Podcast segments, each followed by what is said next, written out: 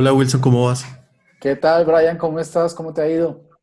Bien, toda esta semana muy bien, ¿cómo estás? Muy bien, me alegra mucho, con un poco de lluvia acá en Bogotá, pero muy, muy feliz y mm, con un invitado muy especial para el día de hoy.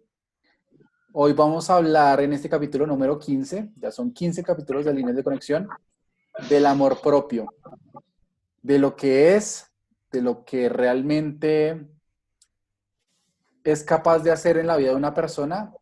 Y dos ejemplos, porque mm, seguramente si estás en un momento de baja vibración, como de malas experiencias, te queremos traer a esas estos dos invitados, tanto Brian como Francisco, para que nos cuenten sus historias y te inspiren de alguna forma y te hagan creer que el cambio es posible, que si hoy estás en la mierda, mañana puedes estar en otro lugar, en el lugar que realmente quieres. Entonces le damos la bienvenida a Francisco, él es Francisco Tucci, él es de Uruguay y él es economista y nos trae su historia el día de hoy. Bienvenido Francisco. Hola, buenas noches. Yo acá estoy en Uruguay, ya son las siete y media, ya es plena noche y hace mucho frío, no sé cómo está ahí. No, bastante. Igual, el clima está como habitual en toda Latinoamérica. Bueno, ¿se me escucha bien? Sí, perfecto. Sí, muy bien. Bueno, eh, amor propio toca hoy. Entonces, eh, nada, yo contaba un poco mi historia por fuera, que hasta los 33 años, tengo 39 en este momento, hasta los 33 años yo tuve una vida eh, que básicamente no, no, no, me daba cuenta y estaba en piloto automático. y ahí me pasó que me enfermé, tuve cáncer, cáncer de colon. Eh, tuve que hacerme una intervención en San Pablo, eh, luego una posterior quimioterapia, y ahí empecé a plantearme toda mi vida y me di cuenta que básicamente me sentí una víctima. Es más, cuando me enfermé también me sentí una víctima eh, de todo lo que me pasaba. Y, en ese tiempo, en esos siete meses que tuve de, de, recuperación y todo, me fui dando cuenta que nada de lo que hacía en mi vida me gustaba y que había utilizado todo casi para la manipulación y la victimización. Yo culpaba a todos los demás, no, no tomaba las decisiones, eh, no, no hacía nada de las cosas que me gustaban. Y me había puesto como en piloto automático y todo. Y bueno, y ahí tuve, eh, en esos siete meses fui leyendo, encontrando libros de personas de desarrollo personal o de, o de introspección. Eh, leí mucho a Hoyo, a Brian Weiss y todo y gente parecida, así, que hablaba de, encontrarse uno mismo. Y ahí empecé a darme cuenta que básicamente me había olvidado mi vida y, cómo había cedido toda mi vida a otras personas, primero a mi familia, luego a mis parejas, y, siempre estaba sintiéndome víctima de lo que hacían otras personas. Em, eh, con el, no sé si quieren que les siga contando, me quieren hacer preguntas o lo que fuera. Va bien. Les sigo diciendo, ok. Sí, sí, sí. Entonces, eh, nada, en, esa recuperación, eh, que yo estaba en la quimioterapia, justo también fallece una prima mía, atropellada en un accidente de tránsito, y ahí es cuando dije, ok, o le doy sentido a esto o me derrumbo completamente. Y, empecé a darme cuenta que, era hora de tomarme, de hacer mi vida, porque, porque me seguían pasando cosas que de alguna manera eran como malas eh, o raras y que no estaba preparada para ellas, pero que tenían sentido y era decir, ok, quiero hacer mi vida. Había dejado el deporte, tenía sobrepeso, eh, me llevaba mal con mi, eh, con mi expareja, o sea, mi vida era un descontrol y, y nada, y ahí empecé a darme cuenta que, que era un momento de tomar la responsabilidad y la rienda Empecé a hacer las cosas que me empezaban a gustar, empecé a jugar al fútbol de nuevo, bajé de peso y, y bueno, y ahí es que empezaron a pasar cosas buenas, pero todo parte de una decisión, de esa decisión de empezar a quererse. Y, y de eh, tocar fondo a veces. Exactamente, yo sentí en ese momento que toqué fondo, también nació mi, mi segunda hija después de, la, quimioterapia. tuvo problemas en el momento del nacimiento, entonces era como que pasaba una cosa y la siguiente y la siguiente y estuvimos un montón de tiempo, pero de alguna manera también se reservaba el hecho de decir, ok, atrás de todo eso eh, también está la... O sea, lo puedo ver de dos maneras, o podría decir, qué desastre, mira lo que pasó, o qué hermoso, porque gracias a esto, eh, eh, si bien estoy en una unidad, en una unidad de cuidados intensivos de, una bebé, el hecho de que mueva una mano, de que me fije la mirada o algo así mi hija cuando se recuperó, eh, era maravilloso, ¿me explico? Entonces, o sea, el hecho de tocar fondo a veces que te parece que es como un tsunami, también es la posibilidad de un nuevo comienzo. Exacto, completamente. El fuego destruye y también tiene la capacidad de construir, ¿no? Muchas veces. Siempre es desde tu perspectiva y desde lo que tú puedas hacer con esa experiencia, ¿no? Siempre. ¿Qué, Francisco, qué crees que, que cambió en cuanto a mentalidad del que tú eras en ese momento y al que eres hoy para tener y para haber construido todo lo que construiste? Lo que cambió fue cambiar el enfoque de las cosas, o sea, pasé de ser una víctima de lo que pasaba a ser el responsable. Me explico, la, situación de ser una víctima, me enfermé, mi, prima se murió, eh, mi hija nació de esta manera, yo era la víctima de cosas que pasaban. Cuando empecé a entender que todas esas cosas no me pasaban a mí, sino que pasaban para mi crecimiento, era como decir, bueno, ahora tengo la posibilidad de crecer a partir de esto, de darle un significado. Cuando le empezás a dar significado a esas cosas, quizás el significado de decir, ok, ¿y cuál es el camino que voy? Y de esa manera sí podés llegar a algún lado. Eso es lo que cambió. Pasar de víctima a responsable. Perfectamente. Entonces todo comienza acá, la cabeza. Todo comienza ahí. es una decisión, es una decisión. Si yo digo que, que, que mi vida es así, porque la culpa es del gobierno, la culpa es del trabajo, la culpa es de mi jefe. No tengo poder. Si digo que mi vida es así porque tomé malas decisiones, es empezar a tomar buenas decisiones para que tu vida cambie. Total. Exacto, completamente. Perfecto. Entonces ustedes dos, ¿cómo definirían, perdona Wilson, ustedes dos, ¿cómo definirían el amor propio? Bueno, desde mi punto de vista, el amor propio eh, eh, es saber claramente quién sos, qué cosas te gustan, cómo es tu vida. La otra es saber hacia dónde vas. Y por último, como les contaba antes esta, eh, les comenté antes, es con quién vas, pero en ese orden. Primero saber quién sos, que no cambie quién sos dependiendo con quién estás, que no cambie quién sos dependiendo de a dónde te dicen que tenés que ir, sino que vos sepas bien claramente quién sos primero, para luego después ver quién te acompaña y cómo vas hacia donde querés. Es decir, em, el quién sos tiene que ser lo más puro, no te puede definir lo que tienes, con quién estás, cómo estás viviendo, sino tú, tu unidad, tu, tu centro, y solo hay un centro. Solo hay un centro, exactamente. Perfecto. Pues bueno, mi definición de amor propio me gustaría darla, pero ya al final de, la segunda experiencia, que sería la tuya, Brian, porque creo que mm, de alguna forma me gustaría englobar las dos experiencias y dar como una unidad a todo lo que estamos hablando y a lo que hemos hablado en los capítulos anteriores.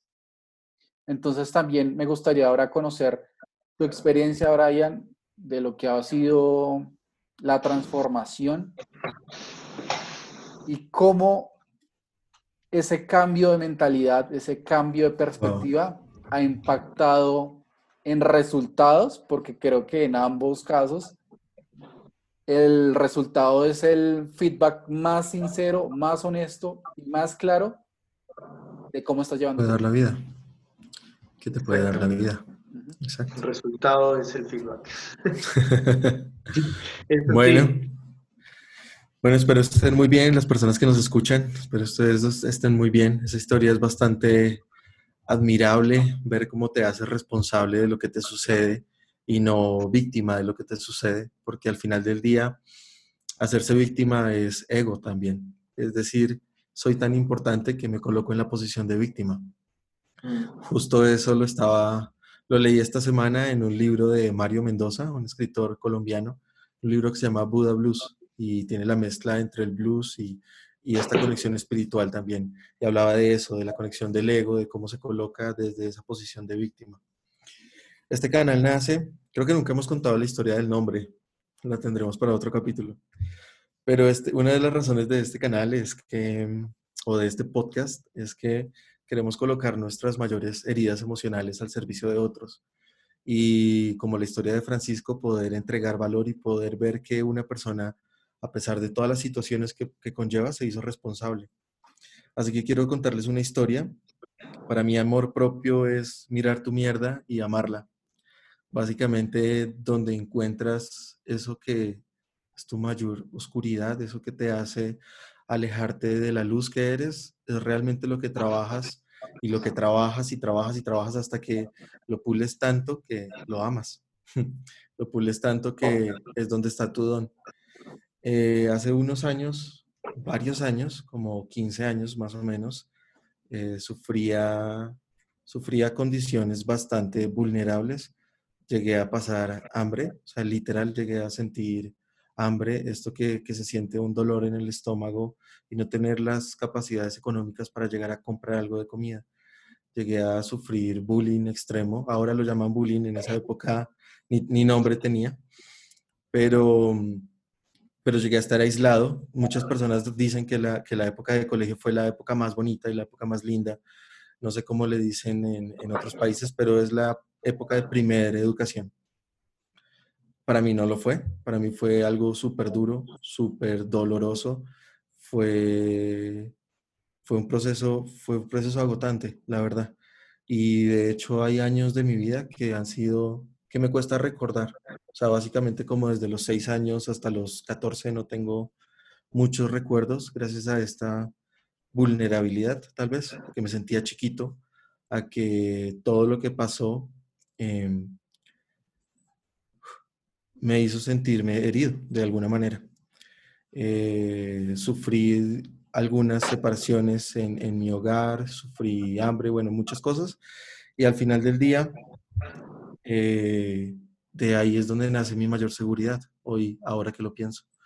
Ahora que lo miro es como ver tu situación, ver lo que pasó y ver que con todas las herramientas que tenías a tu alcance, pocas o muchas, pero perfectas, hiciste lo mejor que pudiste, hice lo mejor que pude y es lo que me llevó a estar donde estoy ahora. Es lo que me llevó a apasionarme por la matemática, a apasionarme por la ingeniería de software, desarrollo de software y todo lo que puedo desarrollar hoy en día con condiciones precarias. Es muy curioso cómo hoy por hoy la economía ha cambiado muy, muy, muy bien, mucho. Eh, y sigo divirtiéndome con una computadora, solo eso, una hoja en blanco y una computadora no requiero más. Entonces, quería contarles esta historia, quería contarles que, que pues al final del día me amo, me amo suficiente, de ahí viene el amor propio, de reconocer que muchas veces me dejé solo, de, reconocer que muchas veces cuando era niño no me hice caso, no me escuché, y cuando era adolescente también lo hice, ir a fiestas, comprar trago, hacer, tomar decisiones, gastar dinero que no tenía, porque no había amor propio.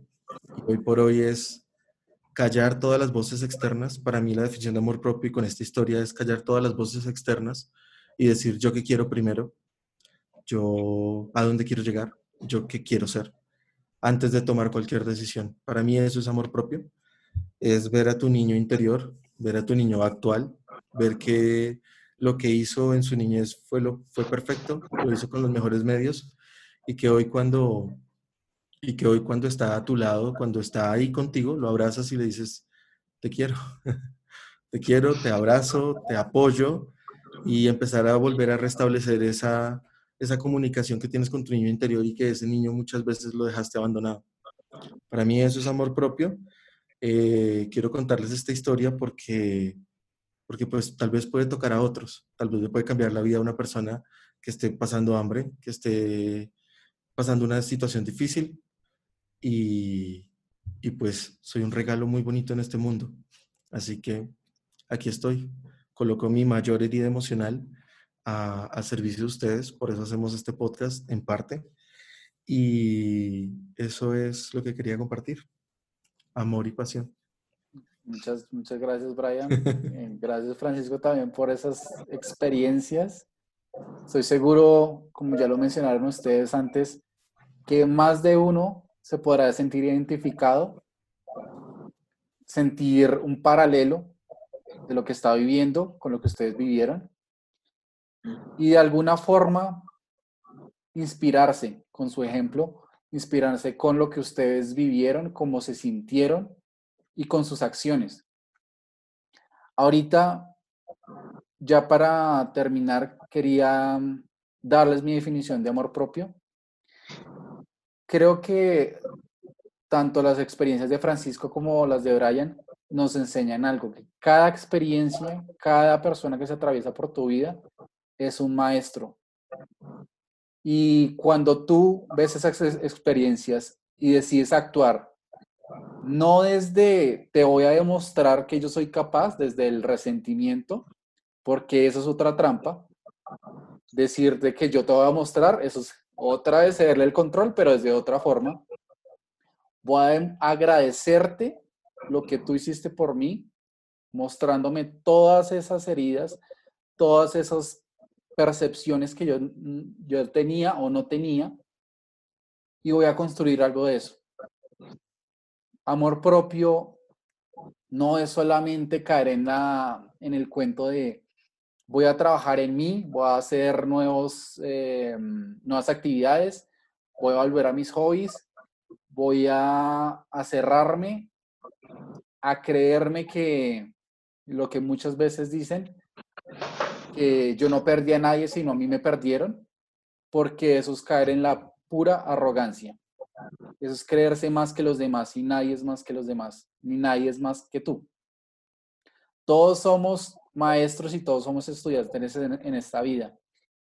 Pero cuando tú empiezas a mirar las cosas con agradecimiento, como hicieron ustedes dos, cuando miran cada experiencia, cada vivencia y cada emoción como algo que les está reflejando para ustedes, como ustedes le dijeron, desde ahí se puede construir desde el amor desde el amor y desde el agradecimiento.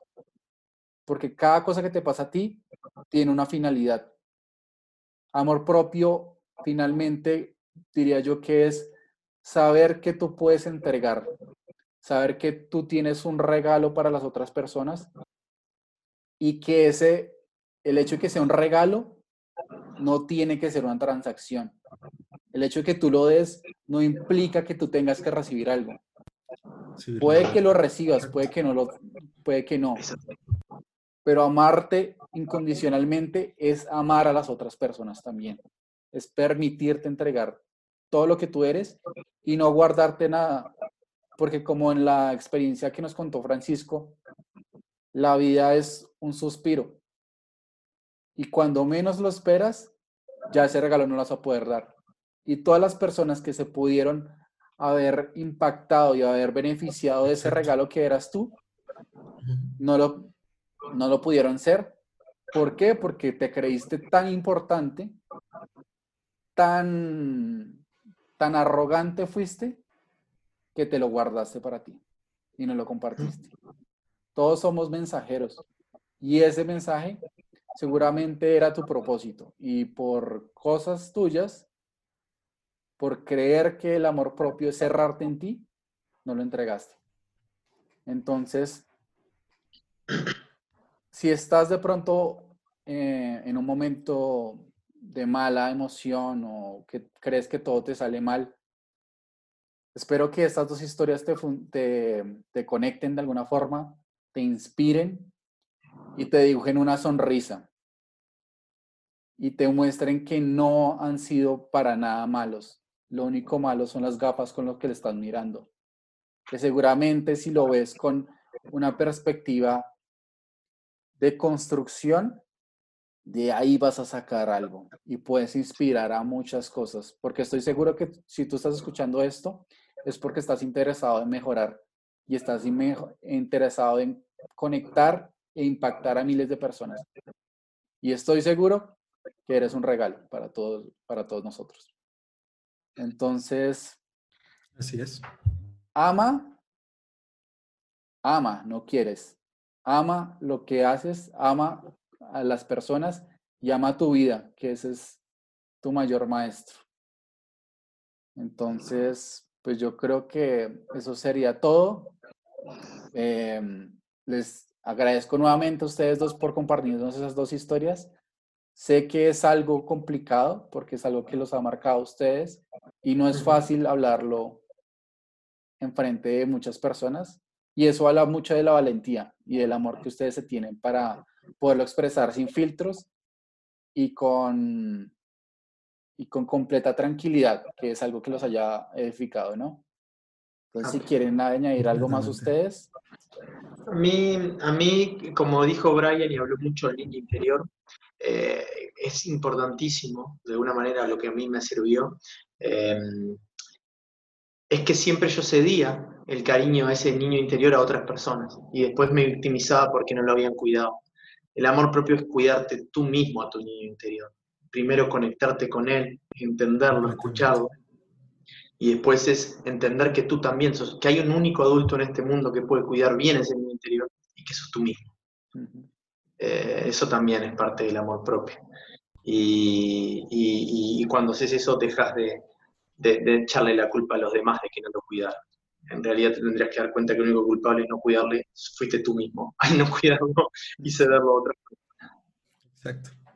Y no consentir cuidarlo. cuidarlo es cuidarlo, como uno cuida a un niño. Exacto. Y si tú eres tu regalo, pues con mayor razón tú eres el que mayor lo, tiene que cuidar, ¿no? Exacto. Lo tiene que valorar. Bueno, eso quería agregarlo. Exacto. Entonces, eh, Francisco, también sí nos dejas tus redes para que te puedan seguir y puedan contactarte. Cómo no. Eh, en Instagram soy Francisco Tucci. Eh, T-U-C-C-I con doble C. Perfecto. Y... tienes alguna otra red? Eh, ¿Alguna... No, tengo Facebook, pero, pero me encontrarán por Francisco Tucci seguramente y, y, y tal, no, no tengo ninguna red pensaba en algún momento empezar a hacer algún canal, pero todavía es un eh, work in progress. Bueno, perfecto. Entonces seguramente en el futuro veremos también ese canal. Y también les contamos que Francisco es también coach, por si se quieren acercar a él y consultarlo directamente cómo los puede ayudar. ¿Listo? Exacto. Entonces, pues creo que sería todo. Brian, no sé si quieres agregar algo más. Hay algo que me quedó me quedó sonando de lo que tú dijiste y es el tema de, de, arrogancia, del de, ego. Me gustaría, me gustaría como apuntar algo muy, muy, muy puntual y es, es curioso cuando una madre o un padre le dice al niño que es el preferido, porque realmente lo que está diciéndole es que es especial para darle autoestima. Y luego cuando simplemente le dice que ama a todos por igual, es como decirle, no tengas arrogancia, sé humilde porque no, nadie es mayor que tú. Pero es muy importante ese primer paso de creerse mejor que todos para tener autoestima y luego ten, ser humilde para saber que uno no es mejor que nadie. Eh, gracias. Sí, de pronto es como aclarar eso, ¿no? También todos somos especiales, pero no mejores ni peores. Especiales y cada uno tiene su unicidad, su, bueno, su diferencia, y su especialidad, su talento único. Cada uno es un copo de nieve, no hay todos iguales a ti, ni siquiera los mellizos, gemelos. Entonces, pues eso sería todo. Les agradecemos por acompañarnos. También les recordamos que eh, si están pasando por algún momento de ruptura, también estamos abiertos a, a compartir un espacio con ustedes. También les vamos a dejar el link en la descripción y que nos pueden seguir en las diferentes redes. Estamos en YouTube, en Facebook, Instagram y TikTok como líneas de conexión. Entonces sería todo. Muchísimas gracias, Francisco, por acompañarnos el día de hoy. La verdad fue una experiencia súper valiosa y creo que puede aportar a muchas personas. Y a Brian también. Eh, tú ya, bueno, entonces ya los espectadores saben quién eres. Para mí, para mí fue muy valiosa las experiencias de ustedes. Y sí, gracias, gracias a ti también. Y, y a ustedes, de verdad, porque estoy seguro que acá todos nos nutrimos de todos y aprendemos de todos. Esa es la clave, sí. Así es. Entonces, les damos eh, la despedida por hoy y los esperamos en el próximo capítulo. Recuerden que nosotros somos líneas de conexión. No te enseñamos a amar, solo te recordamos cómo lo hacías. Chao. que estén muy bien. Chao.